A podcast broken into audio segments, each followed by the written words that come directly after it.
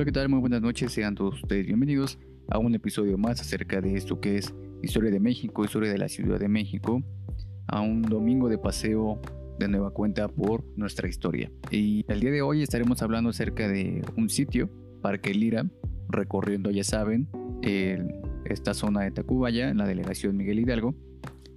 Y bueno, en esta ocasión hablaremos acerca de un único lugar que podemos dividir en tres, dado que pues perteneció a diferentes personajes, personajes que son muy interesantes y de los cuales pues hablaremos a detalle. Entonces, de nueva cuenta, muchas gracias por escucharnos en esta ocasión y espero que lo disfruten. En lo que hoy conocemos como Parque Lira, en algún momento se alzaba la casa que en el siglo XVIII perteneció al conde de la Cortina y que posteriormente, en el siglo XIX, sería propiedad de Eustaquio Barrón Cantillón y ya finalmente en el siglo XX a don Vicente Lira Mora, a quien pues se le atribuye el nombre del parque y de la avenida que está circundante al lugar.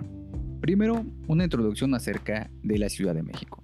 Y es que para el siglo XVIII, la zona de Tacubaya empezaría a ser un destino popular y seguro.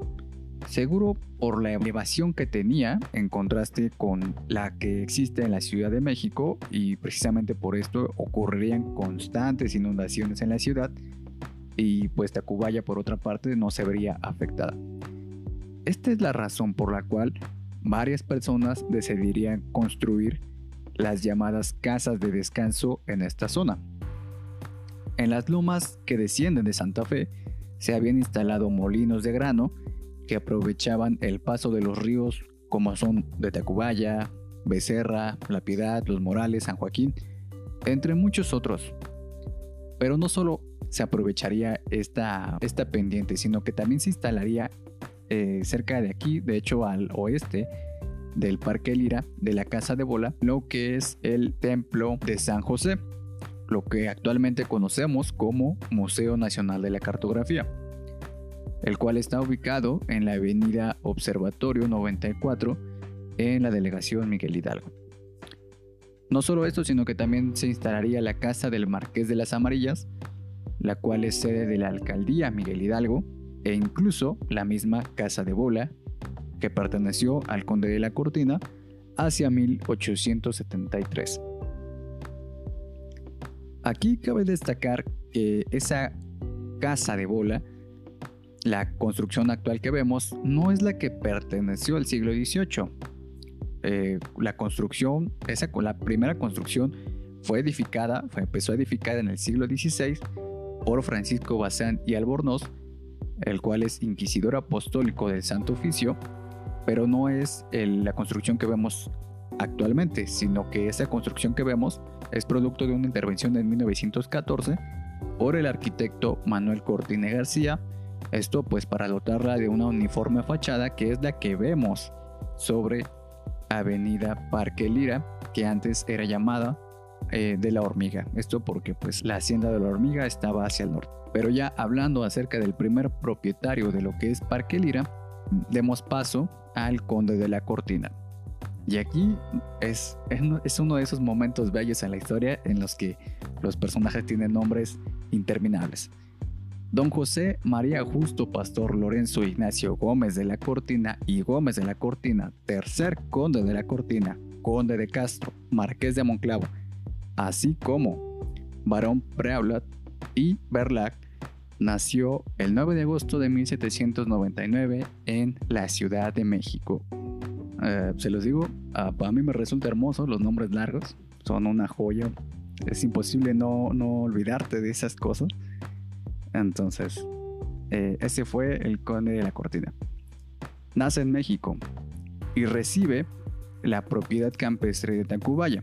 Esto como parte de la herencia de sus padres, Vicente Gómez de la Cortina Salceda y María Gómez de la Cortina Gómez, segunda condesa de la Cortina. El tercer conde pertenece a una familia de ricos hacendarios españoles que se establecieron en México desde el primer tercio del siglo XVII. El tercer conde de la Cortina fue militar, diplomático, político, pensador, gobernador de la Ciudad de México en dos ocasiones, un notable escritor mexicano, al que se le designaría miembro honorario de la Real Academia Española, quien también sería miembro de la Academia de Historia y uno de los fundadores de la Sociedad Mexicana de Geografía y Estadística y de la Academia de Lenguas, en 1835, la cual es precursora de la actual academia. Además, se sabe que se casó con Paulina Rodríguez de Rivas García de Tejada, con quien tuvo siete hijos. El conde no solamente sería un personaje eh, pues adinerado, un personaje con un buen estatus social, sino que sería un buen amigo, y lo cual me resulta muy curioso, dado que al buscar referencias acerca de él, pues me encontré que el conde, junto con su esposa, son recordados por ser grandes anfitriones. Y se hace mención de que incluso los domingos el conde recibía a sus amigos y por la noche les ofrecía conciertos musicales. Además, se menciona que recibía constantes halagos acerca de la colección de libros que tenía, dado que pues era impresionante, llegó a adquirir 120 mil documentos, eh, pues es algo que evidentemente es de reconocer. Para darnos una idea acerca de quién era el conde de la cortina, podemos recurrir a don Julio Inurrigarro, que nos menciona acerca de estos eventos que el, conde de la cortina realizaba. Escuchemos. Al atardecer, custodiado por la mano amiga del conde, bastaba salir a la primorosa terraza, donde en altura podía verse, en lontananza, sumirse en el sueño de la noche a la Ciudad de México. Luego, la cortesía de doña Paula extendía una invitación a pasar la noche. Ya en la casa grande, o en la casa sencilla a la que se llegaba bajando el camino.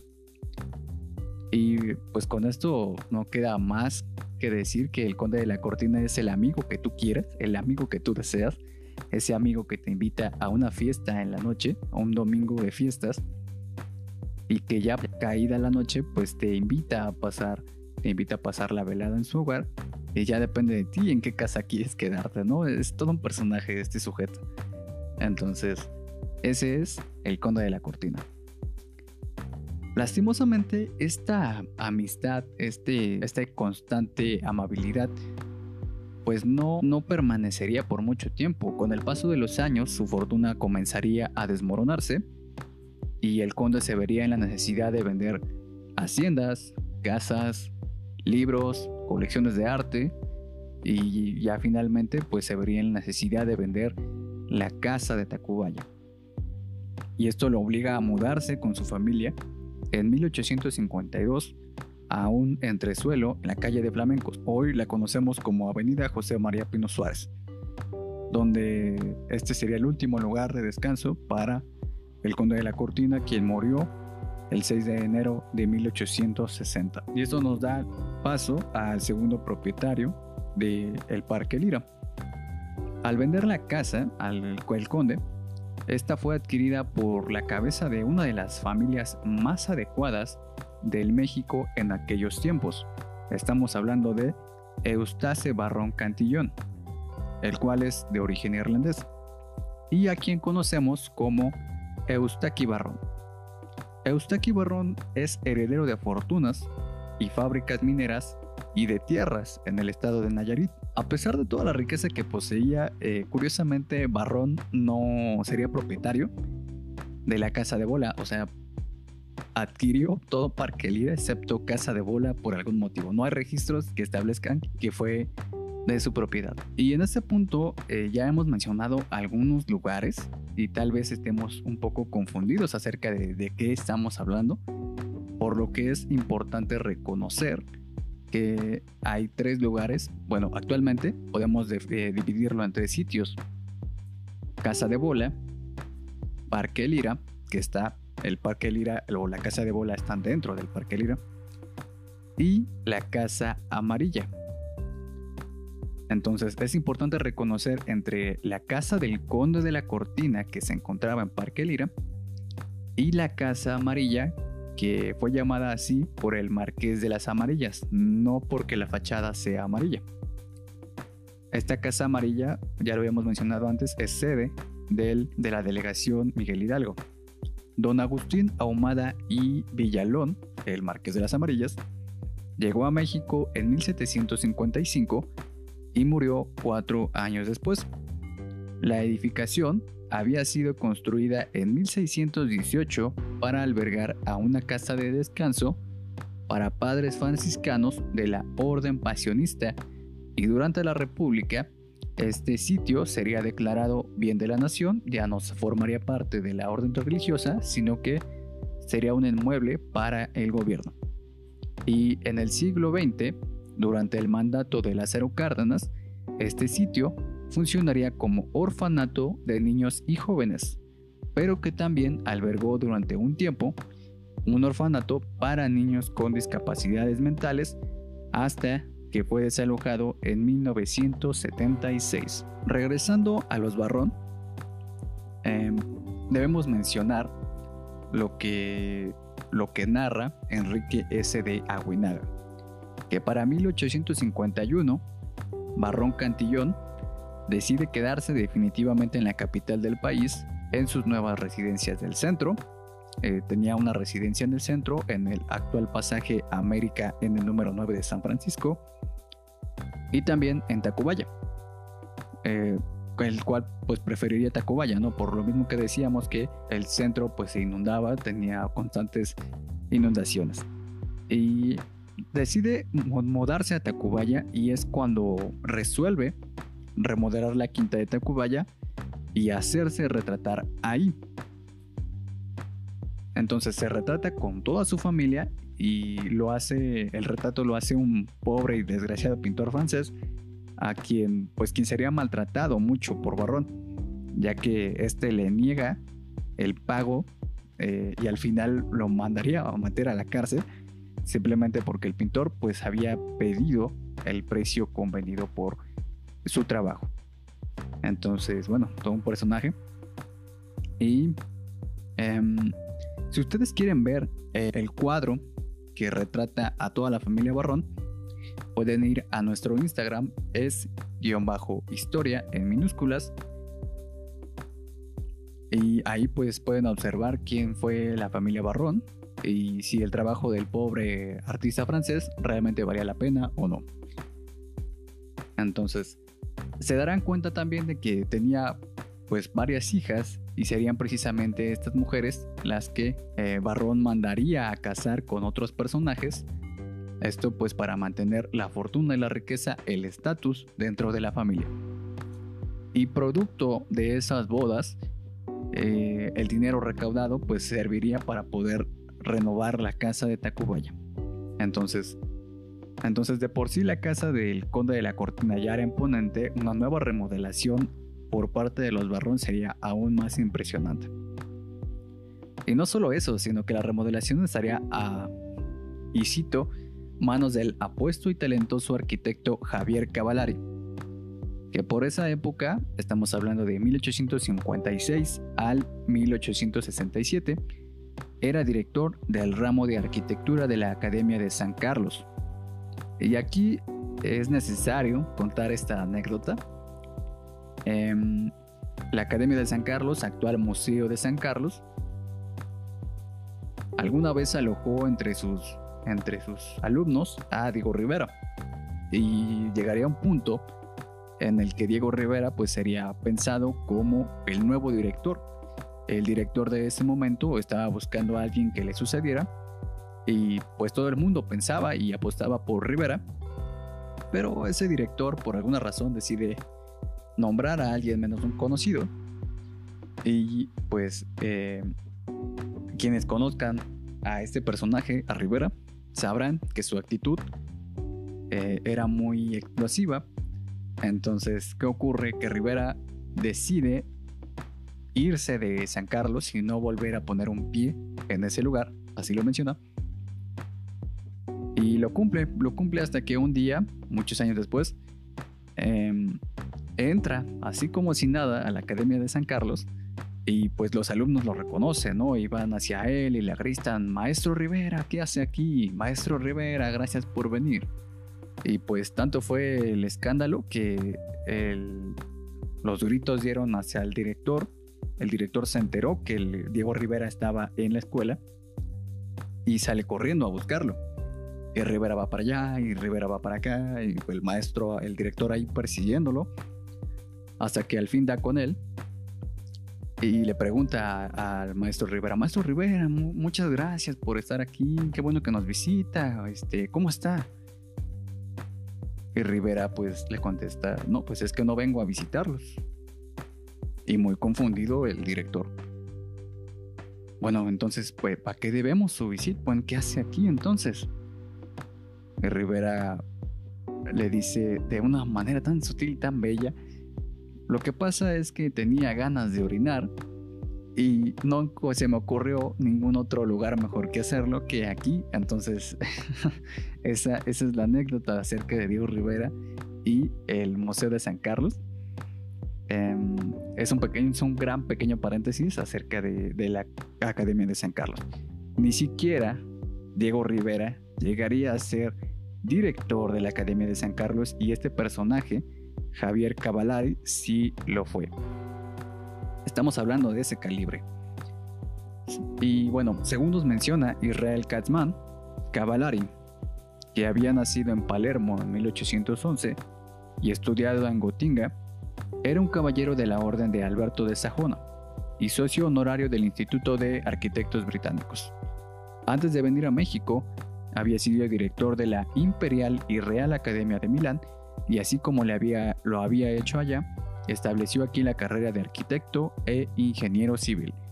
Ese fue ese el personaje que iba a remodelar la casa de la nueva familia Barro, ¿no? La, la, familia que se estaba instalando en lo que antes fue la casa del conde de la cortina. Para darnos una idea de lo impresionante que habría quedado este sitio, tenemos la descripción de las renovaciones acerca de la casa por Paula Kolonitz, que era una era parte del séquito que acompañaba a los recién llegados Maximiliano y Carlota. Y eh, Paula estaría aquí apenas seis meses en 1864 y nos menciona acerca de la casa. Luego de un sinuoso y encantador camino que pasa bajo un majestuoso puente colgante, sobre una elevación surge la casa. Está construida al estilo italiano. En medio de ella está la sala, que tiene la altura de toda la construcción. Hay una cúpula de vidrio que sirve de techo y que por todo difunde una tenue luz. Las paredes están recubiertas de estucos. Una escalera de mármol conduce a las galerías que están sostenidas por columnas que rodean la sala a media altura.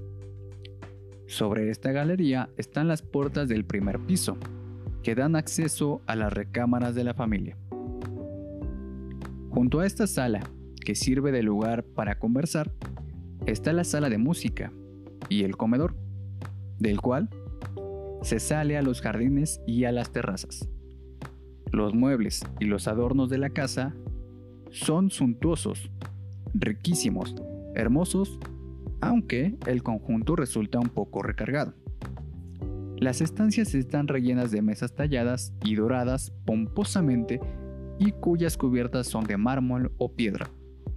Espejos venecianos, raros por su belleza, muebles de palisandro adornados con bronces, grandiosos grupos de porcelana de Saks, en fin, acumulados, se ven aquí los productos más raros de mil países, traídos de Europa, especialmente de Inglaterra. De las paredes cuelgan cuadros de la vieja y bella España, y buenas copias de las obras maestras de las galerías de Desdre y de París. Finalmente, nos esperaba una comida espléndidamente preparada. Y yo les pregunto, con esta descripción, ¿no se te antojaría visitar ni por un poco la casa. A mí sí. Y le reconozco que la descripción de Paula fue muy amena, muy agradable para escuchar. Entonces, eh, pues realmente es una invitación a ir a este lugar. Y, y no solo se habla acerca de la casa, sino que también fuera de ella Em, según se ha dicho, los jardines debieron ser espectaculares. Y en la vereda principal, que se comunicaba la terraza con el estanque, se instalaría una fuente de la fundición artística eh, francesa Leval de Osnay con la famosa figura Le Fant au Cygne, que no es más que un niño desnudo arriba de un cisne, tal cual. Y esta, esta figura, esta eh, fuente, sobrevive a su emplazamiento original y también tenemos fotografía tanto de fechas antiguas como de fotografías recientes. Si quieren visitarlas, si quieren verlas, visiten nuestro Instagram, es guion bajo historia guion bajo, donde pueden ver al niño desnudo arriba de un cisne. Así de elegante era el asunto. Pero bueno, don Eustaquio Barrón, eh, ya después de todo este despilfarro de, glamour, muere en la Ciudad de México en 1859 a los 69 años. Su empresa, Barrón, Forbes y compañía, sería liquidada en 1893 y casi en su totalidad sería comprada por Casa Aguirre. Se sabe que después la propiedad se puso a la venta en 1894 y en todo caso, eh, hay, ciertos rumores acerca de que a, quienes perteneció esta casa durante este periodo, pero eh, pues no son eh, confirmados. Sabemos que para 1918 ya aparece como propietario don Vicente Lira Mora, este personaje dedicado a la industria textil y procedente de Salvatierra, Guanajuato, quien es hijo de don Lucas Lira, y don Peña Petra Mora, que fue reconocido filántropo del siglo XX, nacido en 1888 y muerto en 1966. Y así, a partir de ahora, eh, empezamos a hablar acerca del tercer y último propietario de em, Parque Lira, es precisamente el señor Lira, Mora Lira. Durante este periodo, en 1927, la casa se remodeló nuevamente, pero ahora aparentemente a manos del arquitecto Augusto Perticioli, que poco tiempo antes, hablamos de 1926, había ampliado y remodelado el Palacio Nacional. La nueva intervención, ahora con el fin de darle una imagen colonial y retirar la ornamentación académica que en 1857 había añadido Cavallari se da en el contexto de que la remodelación de la Plaza de la Constitución en una época en que el rescate de la arquitectura del Tezontle y Chiluca es favorecido. Entonces llegaría a gusto a darle un nuevo ambiente a esta casa, pero más con el sentido del el rescate de la arquitectura del Tezontle, del rescate de la imagen colonial. Con esta remodelación, la casa recibiría una nueva pérgola con la colindancia norte y una terraza limitada por balustres, así como una pequeña fuente de cuadrifolio. De nueva cuenta, esta fuente, esta pérgola, sí podemos visitarla y también hay fotos en nuestro Instagram. Nuevamente aparecieron los libros en la casa, ya desde hace dos siglos antes estaban presentes, bastante presentes en la casa con el Conde de la Cortina pero seguirían presentes y aún más con, eh, con Liro Mora. Y es que la biblioteca que se conserva parcialmente en la colección que hoy pertenece a la Guamista Palapa, la Guamista Palapa tiene parte de lo que estuvo en eh, la casa de Liro Mora, donde el fondo antiguo, Vicente Lira Mora, contiene impresos desde los siglos XVI, XVII y XVIII así como un cuantioso acervo de volúmenes del siglo XIX y uno, no menos importante, de la centuria pasada. En total, el fondo está conformado por 11.251 ejemplares que fueron donados en 1976 por fiduciarios de Lira Mora. Así que Esta colección es valiosa. Eh, yo he pasado por la colección de la UAM Iztapalapa y sin duda puedo decirles que es un sitio muy resguardado, es un sitio muy bien conservado. Entonces es, un placer ver esa, esa colección en la escuela, o al menos lo era. Pero por lo menos sabemos que existe, que está ahí y que podemos visitarla en algún momento. En la casa de don Vicente Lira Mora se firmó en 1926 El Cristo de Oro, película de época dirigida por Manuel R. Ojeda, en que se aprovecharon el ampliamiento de los jardines y la pérgola de la residencia. De este periodo es también una serie de imágenes de Luis Martínez Romay, que muestra a diversas bailarinas que dejan clara la influencia de Isadora Duncan. Y también de estas bailarinas tenemos fotografías. Aunque los balustres y la galería de granito que le aparecen en las fotografías se perdieron, han sido sustituidos por copias que permiten recordar los originales. Los amplios jardines, estanques y empedrados fueron remodelados y en 1976 se diseñaron andadores adoquinos, un audiorama, área de juegos y fuentes, convirtiéndose así en un parque público que ahora presume ser el mejor skate track de la ciudad. Y bueno, así llegamos a la actualidad, a este parque que actualmente es lugar para eh, las personas que practican skate. Eso es todo lo que tenemos que decir acerca del Parque Lira. Em, mencionar, si acaso, a la entrada del arco, que fue eh, diseñada precisamente por este arquitecto italiano Cavallari, los, las pérgolas y los eh, arcos que se encuentran en el jardín, diseñados por, por Augusto Particioli, las fuentes, el niño desnudo arriba de un ganso, Em, algunas de las construcciones que siguen ahí y parte de, la naturaleza que sigue preservada en el Parque Lira son muy valiosos, son lugares que verdaderamente deberíamos de conservar y que em, tienen un valor incalculable. Entonces eso, eh, estamos hablando de tres, de tres siglos de historia en este lugar. La próxima vez que vayas, si tienes la oportunidad de hacerlo, Imagínate una Ciudad de México en blanco, una Ciudad de México en la que Tacubaya era prácticamente el centro de la ciudad, era el hogar de los ricos, era el hogar de, los, de la persona adinerada y de las personas que pues tenían eh, bibliotecas gigantescas, ¿no? Eh, este es Parque Lira, este fue Parque Lira y con eso concluimos. Espero que les haya agradado el podcast de hoy. Em, y de nueva cuenta, muchísimas gracias por escucharnos. Nos estaremos viendo en otra ocasión. Gracias y hasta luego.